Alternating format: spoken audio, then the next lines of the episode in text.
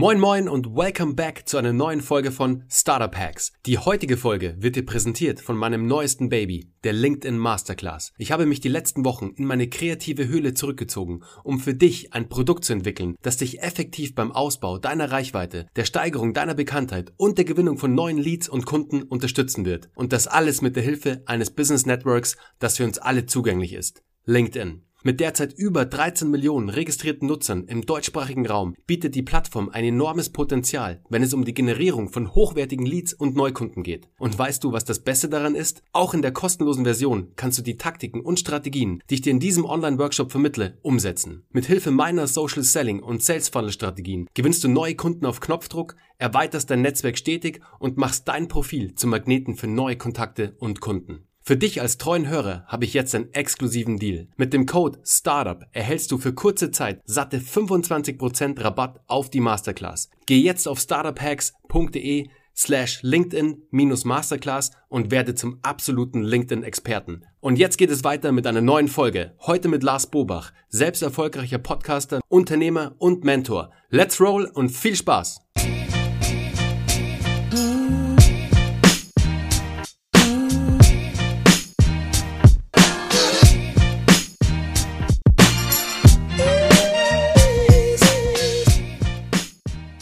Hi Lars, schön dich heute im Podcast zu haben.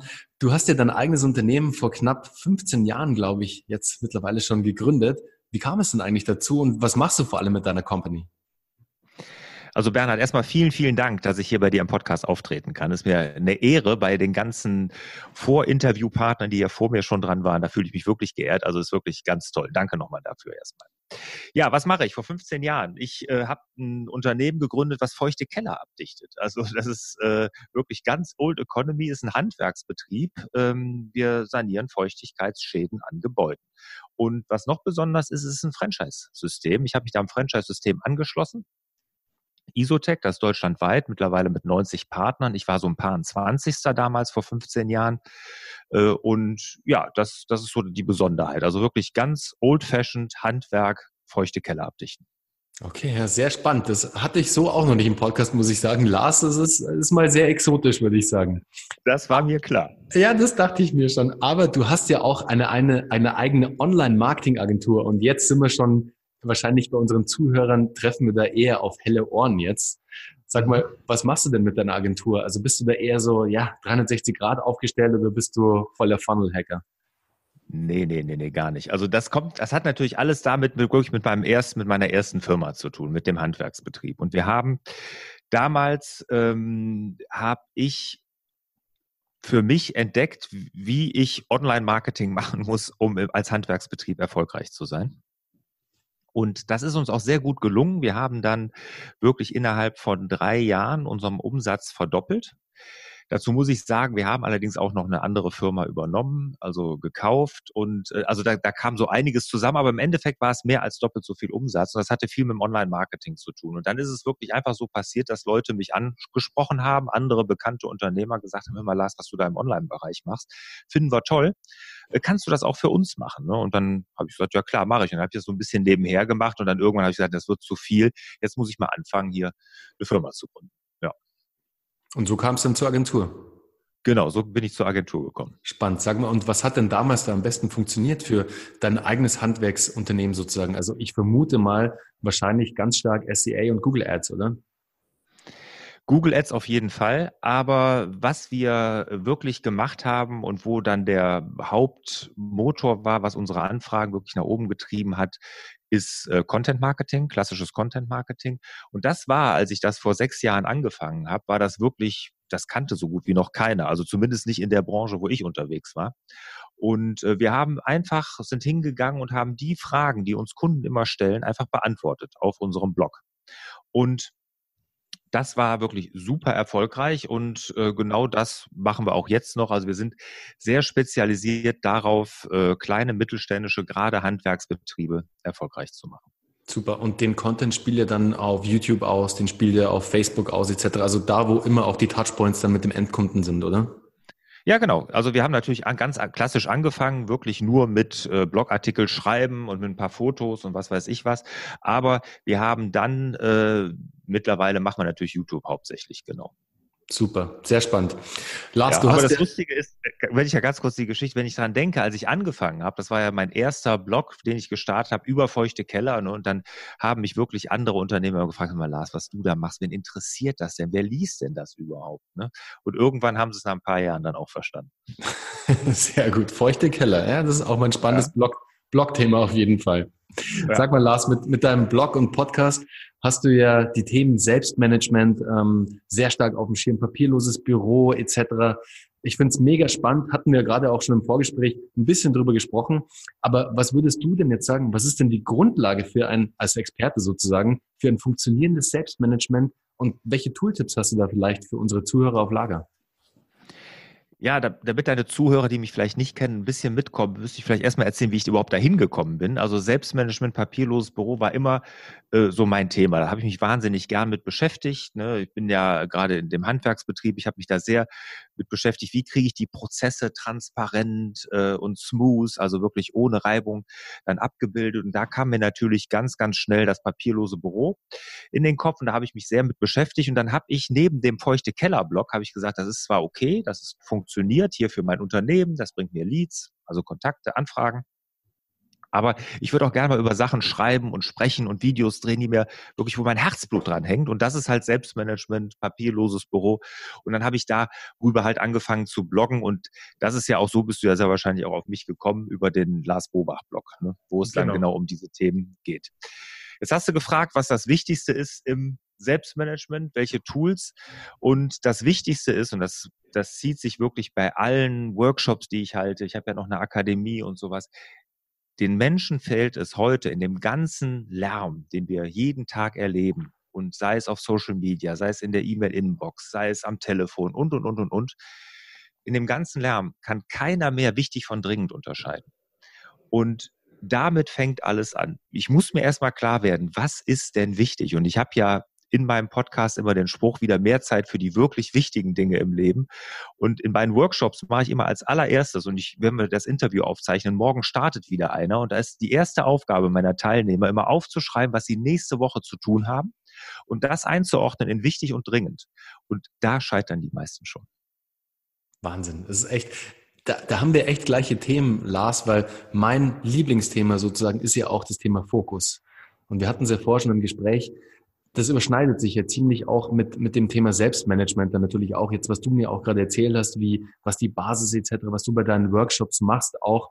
Und da wirklich diesen laserscharfen Fokus zu entwickeln auf gewisse Aufgaben, auf gewisse Tasks und dieses ganze Rauschen um uns herum. Und du hast es ja gerade erwähnt, wir werden ja so beschossen mit Ablenkungsmanövern, jeden Tag sozusagen mit Tausenden. Nicht nur die ganzen, die ganze Werbung und alles, was da draußen stattfindet, sondern auch alles, was zu uns durchdringt.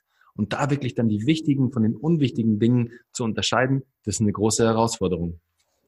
Ja, und du, du, äh, ich kann ja sagen, die meisten machen nur noch dringende Dinge. Ne? Also wir, wir verwechseln das dann und ähm, Stephen Covey, der amerikanische Selbstmanagement-Papst, ne, laut Times-Liste einer der 25 einflussreichsten Amerikaner überhaupt, der hat ja das Buch Die sieben Wege zur Effektivität geschrieben der hat gesagt, wir leben in einer Zeit der Dringlichkeitssucht. Ne? Wir machen nur noch dringende Dinge.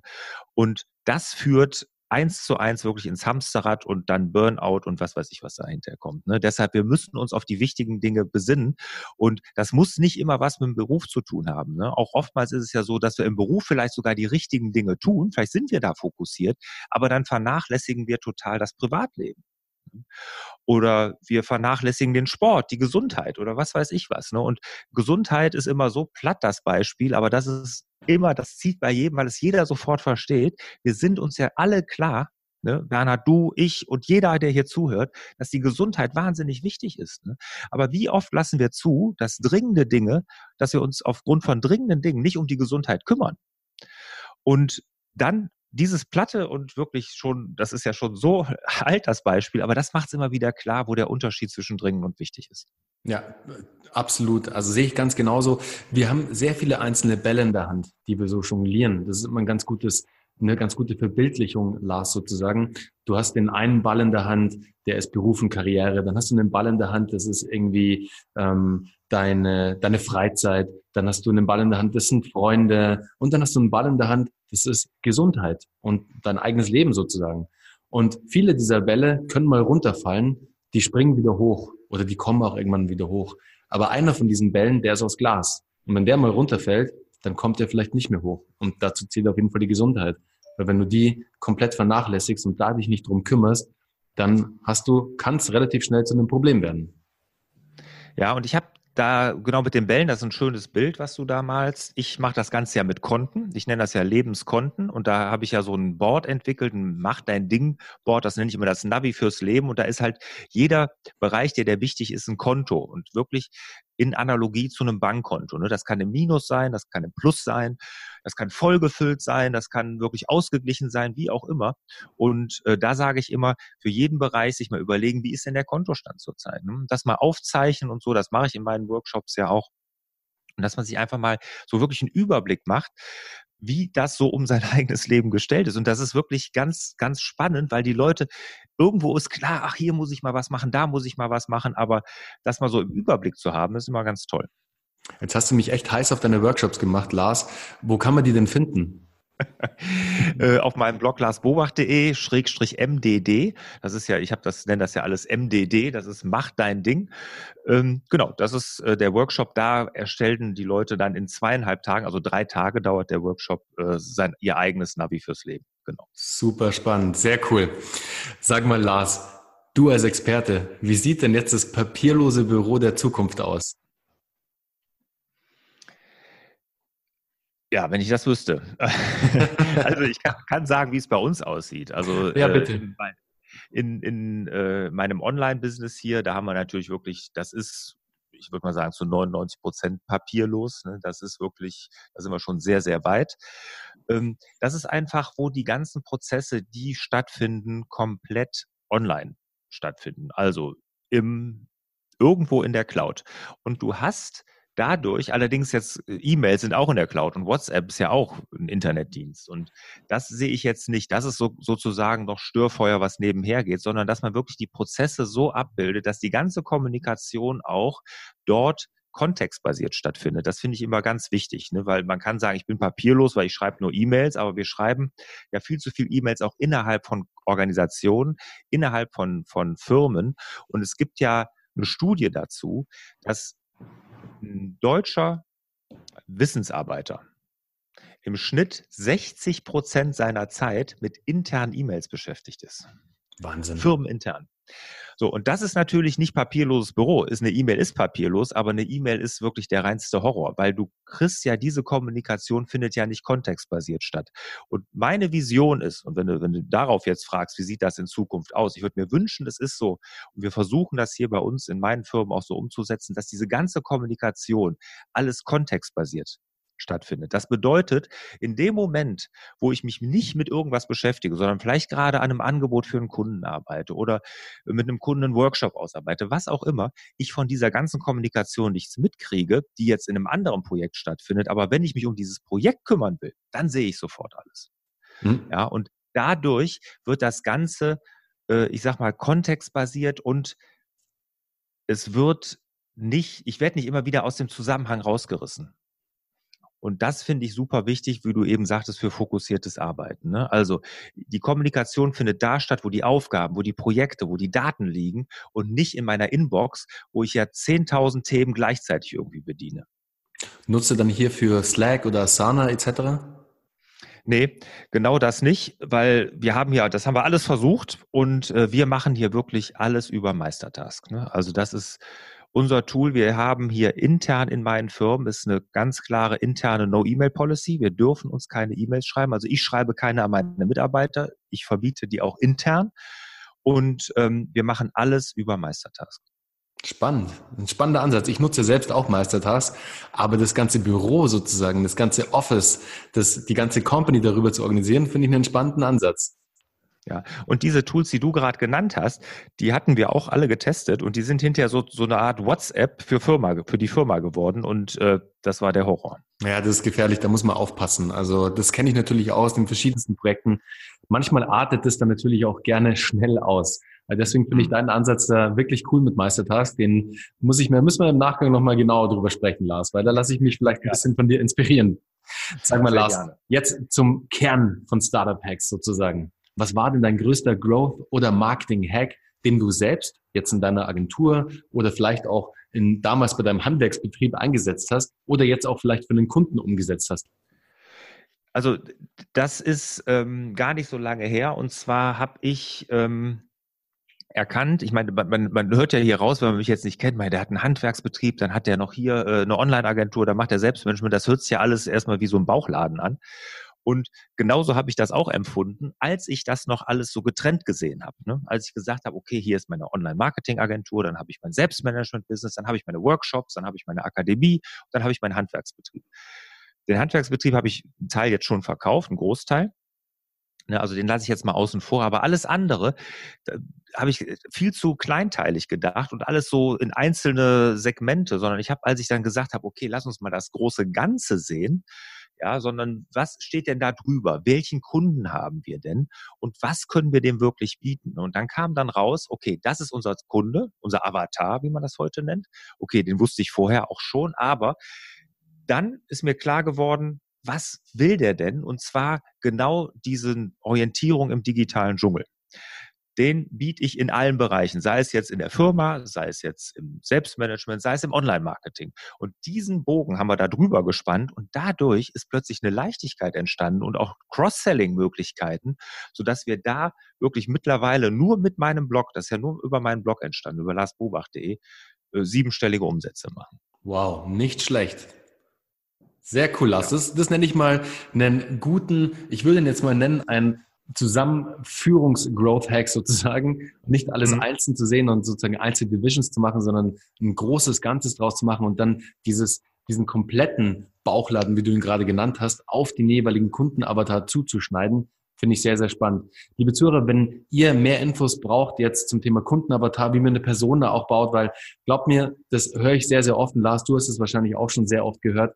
Man ist immer relativ schnell dabei zu sagen, ich weiß genau, wer meine Zielgruppe ist. Aber Leute, oft ist es so nicht. Man denkt immer, man kennt seine Zielgruppe perfekt, aber es lohnt sich sehr, auch da mal etwas mehr Zeit zu investieren und wirklich sich mal zwei, drei, vier Stunden hinzusetzen und so einen richtigen Kundenavatar, eine richtige Persona zu erstellen, wo man echt ganz, ganz, ganz, ganz viele Details dann auch noch sammelt zu der jeweiligen Person, um sie dann im Nachgang im Marketing perfekt ansprechen zu können, mit den Pain Points etc., um da die perfekte Lösung einfach zu bieten. Und wenn ihr da mehr Infos braucht, könnt ihr mir gerne schreiben, dann können wir da im Nachgang nochmal drüber sprechen. Hm? Ein, ein, Tipp da, dem Avatar immer einen Namen geben. Absolut, sehe ich ganz genauso. Und Bilder, und ein Bild dazu, Lars. Ein Bild und ein ja, Namen. Ja. Ein genaues Bild von seinem Kunden. Das finde ich so geil. Ja, ja, ein sehr guter genau. kleiner Mini-Hack sozusagen. Sag mal, Lars, genau. jetzt von, von einem größten Hack, jetzt steigen wir vom Ross runter und kommen sozusagen in der Matschpütze auf. Was war denn dein größter Fail bzw. Fuck-up, den du hattest als Unternehmer? Ach, das ist eine ganz lustige Geschichte. Äh, die erzähle ich auch immer sehr gerne. Als Student äh, hab ich, ähm, bin ich Kartrennen gefahren, Go-Kart-Rennen, also hier mit so, so äh, laut knatternde Dinger. Und in Kerpen und Michael Schumacher war, ist mit mir gefahren. Der ist ja genauso alt wie ich. Und ähm, der hat damals mitgekriegt, ich habe ja Elektrotechnik studiert an der RWTH Aachen, zumindest bis zum Vordiplom, und hab da hat er gesagt, hör mal Lars, ähm, und da fuhr er gerade Formel 3, ne, also noch gar nicht Formel 1, war noch gar nicht bekannt, kannte keine Sau. Und hat gesagt, hör mal Lars, wir, wir brauchen mal so ein Datenaufzeichnungsgerät. Ähm, kannst du uns da nicht irgendwas bauen? Du kennst dich doch mit Elektrotechnik aus und so. Ja, ich, kann ich mal jemanden fragen, der sich wirklich auskennt. Ich kannte mich ja nicht so gut aus. Und äh, dann haben wir dem das gebaut. Ja, ein Freund von mir, der Mitstudent, Kommilitone, haben wir dem das gebaut. Und wir dachten damals, ne, wir waren so verliebt in dieses Produkt, der hat die Hardware gemacht, ich habe die Software dazu geschrieben, äh, dachten wir, da ist ein Riesenmarkt. Ne? Und wir haben dann damals den, den äh, Willi Weber, den Manager von Michael Schumacher, damals kennengelernt und der hat uns, weiß ich noch, als da saßen wir bei ihm, haben so eine Liste gemacht, wie viel Geld, was wir brauchen an Komponenten und Hardware und sowas das waren, ich weiß jetzt nicht mehr genau, ich glaube 3000 D-Mark. Und äh, da hat er sein Scheckheft gezückt, das gab es damals noch, und hat da 3000 D-Mark draufgeschrieben, uns das gegeben und wir dachten, wir sind die Könige der Welt. Und haben überhaupt nicht drüber nachgedacht, dass dieses Produkt überhaupt keinen Markt hat, weil nämlich diese ganzen Rennställe, wo wir das eigentlich verkaufen wollten, wo wir dachten, jetzt entwickeln wir das einmal für diesen Michael Schumacher Rennstall, wie gesagt, damals noch überhaupt nicht bekannt und wir verkaufen das hinterher hundertfach, was ja so viele Rennställe geht, gibt es auch, aber die haben alle überhaupt kein Geld. Ne? Die sind alle total mit der heißen Nadel gestrickt und sind sowas von illiquide. Ne? Also wir haben es nicht einmal danach mehr verkauft. Schade, so eine ähnliche Story. Ganzes, ganzes Semester habe ich da, wirklich ein Semester hat mich das gekostet. Ne? Ich bin damals mit meinem gebrauchten Golf auf Winterräder, weil ich mir keine Sommerräder leisten konnte, bis nach Südfrankreich gefahren, weil da hatten wir Testfahrten im Formel 3 und um das da alles zu testen und sowas. Ne? Aber wir haben es nicht verkauft. Tja, das ist halt passiert manchmal und ich glaube, jeder von uns hatte schon mal so eine Story. Ich selbst hatte ja auch schon einige davon, aber das ist wirklich mal eine, eine sehr unterhaltsame Story. Vor allem auch, dass du mit Michael Schumacher zusammen Go-Kart gefahren bist. Also es ist echt, ist, ein, ist eine coole Story, Lars, definitiv. Ja, ja aber nicht ansatzweise auf seinem Niveau. Ne? Ja, das würde ich jetzt auch sagen. Aber wahrscheinlich warst du schon ganz gut. Bist ja oft im Windschatten wahrscheinlich von ihm gefahren und bist ihm immer genau hinten dran gehangen und manchmal hast du ihn auch überholt wahrscheinlich. Ja, wenn ich bis zum Windschatten geschafft hätte, selbst das ging nicht. Sag mal, Lars, was war denn der beste Ratschlag, den du jemals als Unternehmer erhalten hast? Äh, auf die Schnauze fallen ist auch eine Vorwärtsbewegung. Sehr gut. Quick and dirty. Sag mal, und welches Buch hat dich denn in letzter Zeit inspiriert, dass du als Buchtipp an unsere Zuhörer geben könntest? Ja, sehr gerne. Es gibt, ich lese halt wahnsinnig viel und das ist mir ein Buch da rauszupicken, das ist auch immer sehr, sehr schwierig für mich. Aber was ich wirklich jedem raten würde, und das ist wirklich auch ein Hack, und das wird garantiert hier in deinem Podcast auch schon jemand gesagt haben, ist, äh, man muss sich immer fragen, warum man irgendwas tut. Ne? Und der Simon Sinek, der hat ja dieses Buch Frag immer erst warum. Äh, das würde ich jedem raten zu lesen, einfach um sich mal klar zu werden, warum macht man das? Weil das macht dann wirklich alles einfacher. Wenn man diesen Avatar hat, von dem wir eben gesprochen haben, und seine Pain Points kennt, seine Schmerzen, und dann fragt, sich klar ist, dass man, wie man die lösen kann und das Warum dahinter klar ist, ne, dann wird alles plötzlich sehr, sehr einfach.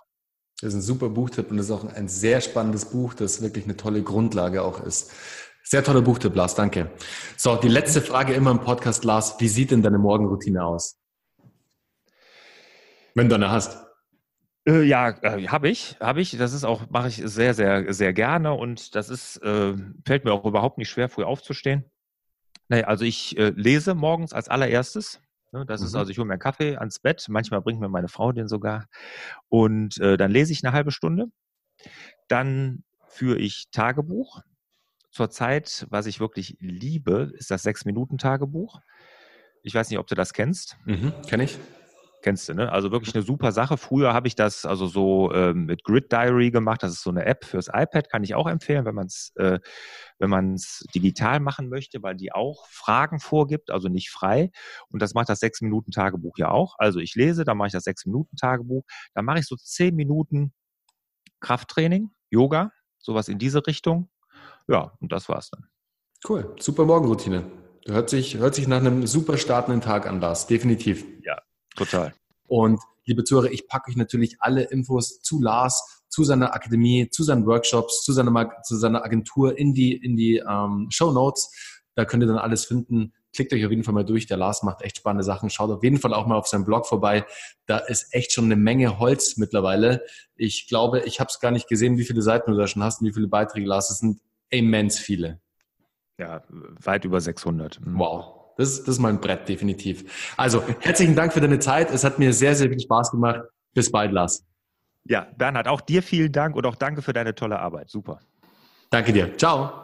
Wenn auch du wissen möchtest, wie du dein Unternehmen zu einer profitablen Wachstumsmaschine aufbaust, die nicht mehr aufzuhalten ist, freue ich mich sehr über deine Bewerbung für mein exklusives Coaching und Mentoring-Programm. Ich habe mich hierzu mit dem erfahrenen Medienunternehmer Uwe von Grafenstein zusammengetan, der unter anderem den renommierten Grimme-Preis und Deutschen Fernsehpreis gewonnen hat, gemeinsam mit Sylvester Stallone für Netflix eine Show produziert hat und mit seiner letzten Firma einen erfolgreichen Exit erzielt hat. Unser Ziel ist es, dich mit unserem geballten Wissen aus mehr als zehn Jahren Unternehmererfahrung zu unterstützen, damit dein Startup zum größten Erfolg deines Lebens wird. Wenn auch du jetzt persönlich mit uns zusammenarbeiten möchtest, dann bewerbe dich jetzt auf einen unserer exklusiven Plätze in unserem Coaching-Programm unter startuphacks.de. Nachdem du deine Bewerbung erfolgreich ausgefüllt und abgeschickt hast, melden wir uns innerhalb von 48 Stunden bei dir, um einen Termin für eine kostenlose Strategiesession mit mir persönlich zu vereinbaren. In dieser Strategiesession erarbeiten wir dann einen Schritt-für-Schritt-Plan, zugeschnitten auf dein Business,